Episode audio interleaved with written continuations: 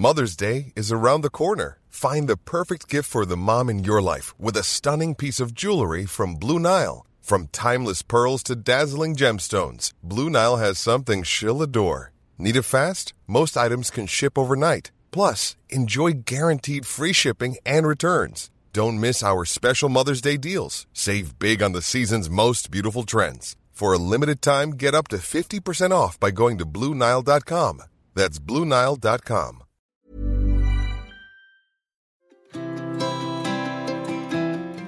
¿Qué tal? Bienvenidos a una edición más de este podcast Periodismo en Riesgo de la Sociedad Interamericana de Prensa para revisar los temas de libertad de expresión, acceso a la información y libertad de prensa en todo nuestro continente. El día de hoy vamos a darnos un paseo por Perú, donde las cosas no están fáciles para nuestro gremio. Creemos que sí, como hemos ido por Centroamérica, Sudamérica, todo el continente, en el caso particular de Perú combinan problemas económicos, problemas políticos de varios presidentes en una misma semana incluso y una prensa bajo asedio. Tenemos hoy una plática con Rodrigo Salazar, director ejecutivo del Consejo de la Prensa Peruana, quien nos puede contar mejor ese panorama y qué es lo que tenemos que esperar en las próximas semanas sobre las coberturas de prensa en su país.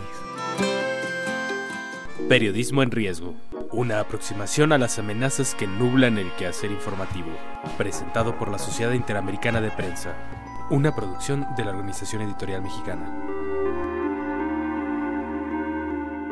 Rodrigo, desde la Sociedad Interamericana de Prensa estamos muy preocupados. Revisamos el reporte sobre libertad de prensa que publicó el Consejo de la Prensa Peruana que tú diriges y vemos varios temas preocupantes, por desgracia comunes a todos los países de nuestra América Latina, con temas de asedio judicial, asedio legislativo, esta presunta ley para regular la objetividad de radio y televisión, que pues parece que no tiene mucho asidero ni explica los criterios, demandas de difamación en fin, eh, tú conoces mejor ese contexto. Cuéntanos en qué momento se encuentra la prensa actual y la libertad de expresión en tu país. Yo creo que no hemos tenido unos momentos tan duros y en cuanto a libertad de expresión en el Perú eh, en los últimos 20 años. Es decir, las últimas dos décadas hemos tenido, creería yo, una mejora desde el gobierno de Fujimori en cuanto a libertad de expresión. Este año, sin embargo, y estos últimos días, hemos tenido peores ataques y la peor crisis relacionada a libertad de expresión en el Perú en los últimos 20 años. Eh, la crisis política generada con la vacancia del expresidente Martín Vizcarra generó unas protestas pacíficas masivas en la calle que obligaron al ex gobernante Manuel Merino a renunciar después de cinco días. Pero en ese interín, que las calles estuvieron abarrotadas de gente, por supuesto salieron periodistas a cubrir las protestas y fueron agredidos por la policía. Muchos de ellos recibieron proyectiles, eh, recibieron balazos de canicas de, de vidrio y de plomo en la espalda. En general, más de 30 periodistas heridos y atacados por, por las fuerzas del orden. Eh, las fuerzas del orden que son las que deberían respetar la, la, libertad de expresión y respetar este, el ejercicio del periodismo fueron más bien los que atacaron con los periodistas. Entonces, eso es lo más urgente ahora mismo, ¿no? Y lo importante es que se haga una investigación y se llegue a conclusiones sobre quiénes llevaron a cabo ese tipo de ataques. Pero eso no quita que en los últimos años también haya habido diversas afrentas a la libertad de expresión, sobre todo que venían aquellas que vienen desde el Congreso y desde el Poder Judicial.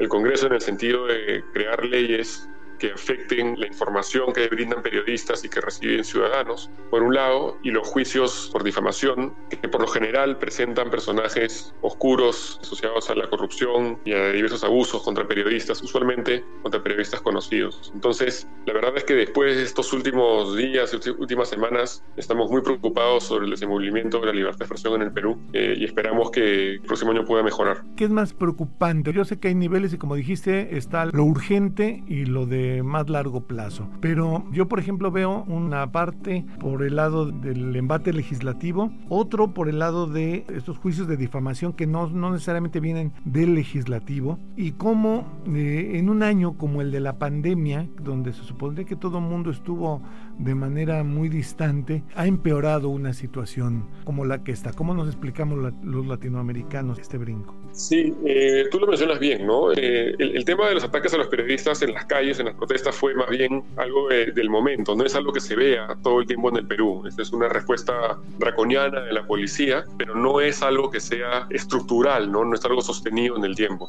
Lo que sí es sostenido, sí es estructural, es el ataque que viene constantemente desde el Congreso y, y el Poder Judicial. Y son diversas leyes y como Consejo de la Prensa Peruana vemos por lo menos cada año tres o cuatro intentos de legislar asuntos que erosionen la libertad de expresión. Este año, por ejemplo, intentos de que la publicidad del Estado se dirija solamente a medios, o bueno, principalmente a medios que tengan contenido local, sin un intento de regularlo a través de medios que puedan tener un buen alcance, o rating, o sintonía, ¿no? que crea pues redes clientelares y de posible corrupción. El Congreso siempre ha sido un frente de agresión al periodismo en el Perú, este, desde hace muchos años. Y el Poder Judicial no deja de serlo. El Perú es un país donde el delito contra el honor está penalizado, uno se puede ir preso por eso, de hecho ha pasado que han ido periodistas presos por eso. Como Consejo de la Prensa intentamos que esto se despenalice, hemos trabajado ante el proyecto de ley justamente para eso, pero hay muchas resistencias. En un país con altos índices de corrupción como el Perú, altísimos índices de corrupción en el Perú, no les conviene justamente a las autoridades que están metidas en estos asuntos de corrupción que el periodismo sea libre y que uno pueda informar con total libertad. Entonces, creemos pues que los, em, lamentablemente que los embates del Congreso y del Poder Judicial continuarán. Durante la pandemia, de hecho, se han reducido la cantidad de querellas contra periodistas en parte porque el Poder Judicial estuvo durante una época no suspendido, pero aceptando menos reclamos, y también durante los meses más complicados de la pandemia, diría yo, pues entre abril y agosto, hubo una especie de, respiro en cuanto a leyes del Congreso, porque el Congreso también estaba recién comenzando, recordemos que es un Congreso corto luego de la disolución del año pasado, pero a partir de agosto o comienzo de septiembre comenzó una avalancha de proyectos de ley para afectar la libertad de información de los peruanos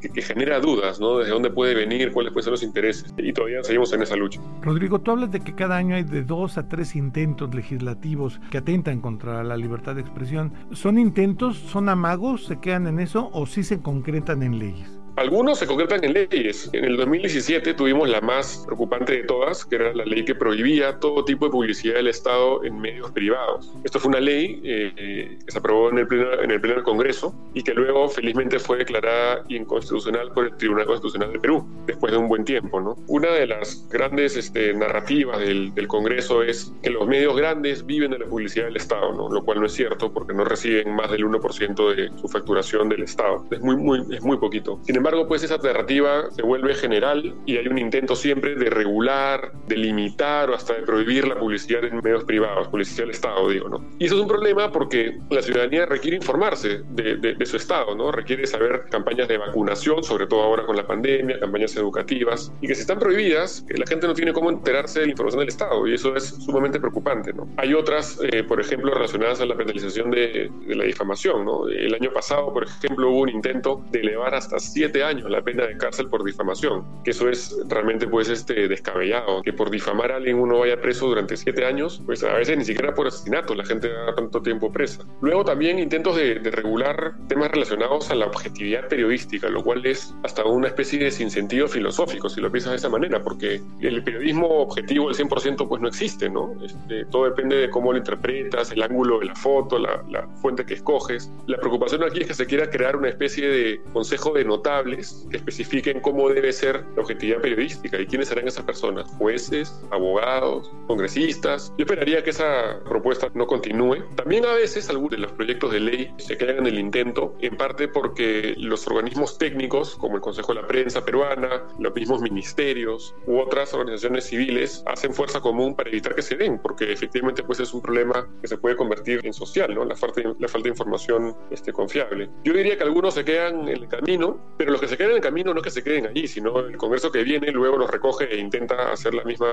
bola de nieve. Es una lucha constante en el país este tema. ¿Cuál sería la solución? Porque estamos viendo que esto es estructural, independientemente de los partidos políticos en el poder o de los partidos representados en el Congreso, este, las propuestas y, el, y, la ruta hostil hacia la prensa es la misma. Eh, ¿Cuál sería la ruta de, solución? ¿Hacia dónde ven? Porque veo mucha resistencia por parte del gremio peruano de prensa, pero la salida definitiva a estos amagos, ¿por dónde estaría? Tu pregunta, Alejandro, es la pregunta del millón. Eh, si tuviéramos la solución, podríamos este, ya estar en un momento este, de tranquilidad. Lamentablemente la solución es muy complicada de hallar. Es una solución social, periodística, política. Yo creería que lo primero que se debe uno considerar como ciudadano y como político es que la libertad de expresión es la primera libertad que debemos tener como ciudadanos. De, hecho, en constituciones como la estadounidense figura así. Pero aquí pues no hay un respeto a, a la majestad, la libertad de expresión en la ley. Y creo que parte inicialmente por un reconocimiento de eso, ¿no? de que no podemos dar por sentada la libertad de expresión. Este, hay que reconocerla y cuidarla. Como ciudadanos también lo digo. Por otro lado, en todo el mundo se viven eh, momentos duros en el periodismo, no solamente por, por asuntos de crisis económica y menor lectoría, sino porque los gobernantes en varios países se están poniendo los medios de comunicación contra las cuerdas, retóricamente en contra de, la, de las poblaciones. Esta famosa frase de mainstream media que usa Donald Trump contra los medios de comunicación genera muchos, muchos problemas. Aquí durante las protestas que vimos los últimos días vimos también algunas que estaban en contra de los, de los medios. Entonces hay pues una polarización y una idea de que los medios grandes desinforman, cuando en realidad es todo lo contrario, ¿no? Lo que desinforman son las redes sociales. Entonces es una solución este, muy amplia. Yo creo que tenemos que pasar un poco esta, estos momentos tan turbulentos del 2020 en general en todo el mundo, de menor populismo y menor este, polarización para poder entendernos como sociedad un poco, un poco más. Tú mencionabas hace poco problemas económicos, menos publicidad, menos lectoría, que me lleva a otro problema, que ese es más estructural del modelo de negocio del periodismo en el mundo, no solamente en nuestros países de América Latina, que tiene que ver con los cambios de hábitos o de consumo, la migración hacia lo digital, las nuevas generaciones que no acostumbran leer los periódicos del kiosco como sucedía antes, cómo está enfrentando el Perú esto. En muchos países hemos visto muchos recortes de la plantilla de reporteros, crisis generalizada. ¿Qué sucede en ese sentido en, el Perú? Bueno, acá hemos tenido este, problemas muy, muy graves, ¿no? Este, una de las revistas más emblemáticas en el Perú, Caretas, ha pasado el problema más grave de todos. Y durante la pandemia, algunos medios impresos tuvieron que dejar de circular, algunos de manera permanente, otros de manera momentánea. El Perú no sufre problemas distintos al resto del mundo en cuanto al periodismo. Menor lectoría por un lado y por otro lado también menor publicidad. Y entender que las generaciones más jóvenes no leen productos impresos. Yo soy profesor de periodismo y mis alumnos de periodismo o comunicaciones no leen productos impresos, ni siquiera ellos. Y cuando piensan ellos en crear proyectos periodísticos, todo lo piensan de manera digital. Y es entendible y aceptable pues, que, las generaciones más jóvenes tengan esa forma de pensar el periodismo. Y también la publicidad, si vemos en el Perú, la publicidad en, en medios también se viene reduciendo. Hasta hace unos 4 o 5 años era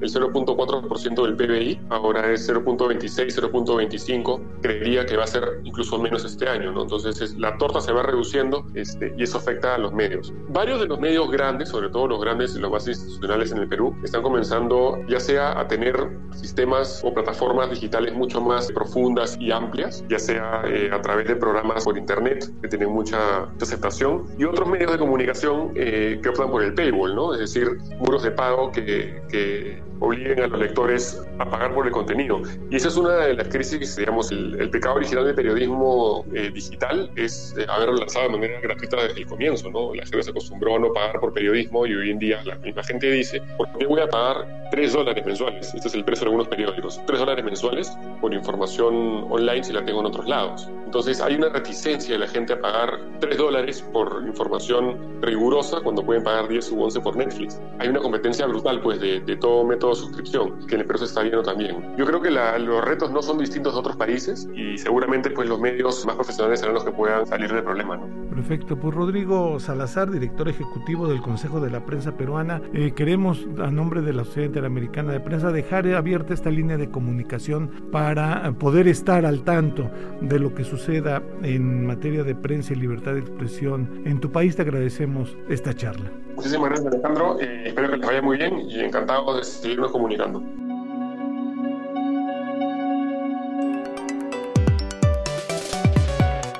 Mucho que razonar sobre esto que nos comenta Rodrigo, eh, muchos problemas comunes en nuestro continente con matices en cada, en cada nación, lo cual nos reitera desde la Sociedad Interamericana de Prensa que hay que hacer mucho trabajo, estar unidos y eh, tener un gremio lo suficientemente fuerte para poder resistir todos estos embates y hacer que la libertad de expresión en el continente prevalezca. Muchas gracias por habernos acompañado el día de hoy. Yo soy Alejandro Jiménez. Esto es el podcast Periodismo en Riesgo, una emisión de la Sociedad Interamericana de Prensa para conocer el estado de la libertad de expresión y de prensa en todo nuestro continente. Esta es una producción de la Organización Editorial Mexicana hecha en la Ciudad de México y donde también se elaboran otros podcasts que usted puede consultar, puede checar. Si usted tiene alguna duda o algún comentario sobre esta emisión, puede hacerlo directamente a nuestro correo electrónico podcast oem.com.mx. Puede también sumarse a toda la oferta de podcast de nuestra casa editorial a través de nuestro Twitter, arroba podcastom, y ahí estaremos en contacto con ustedes. Agradecemos nuevamente su presencia y nos escuchamos en el próximo programa de esta emisión. Esta es una producción de la Organización Editorial Mexicana.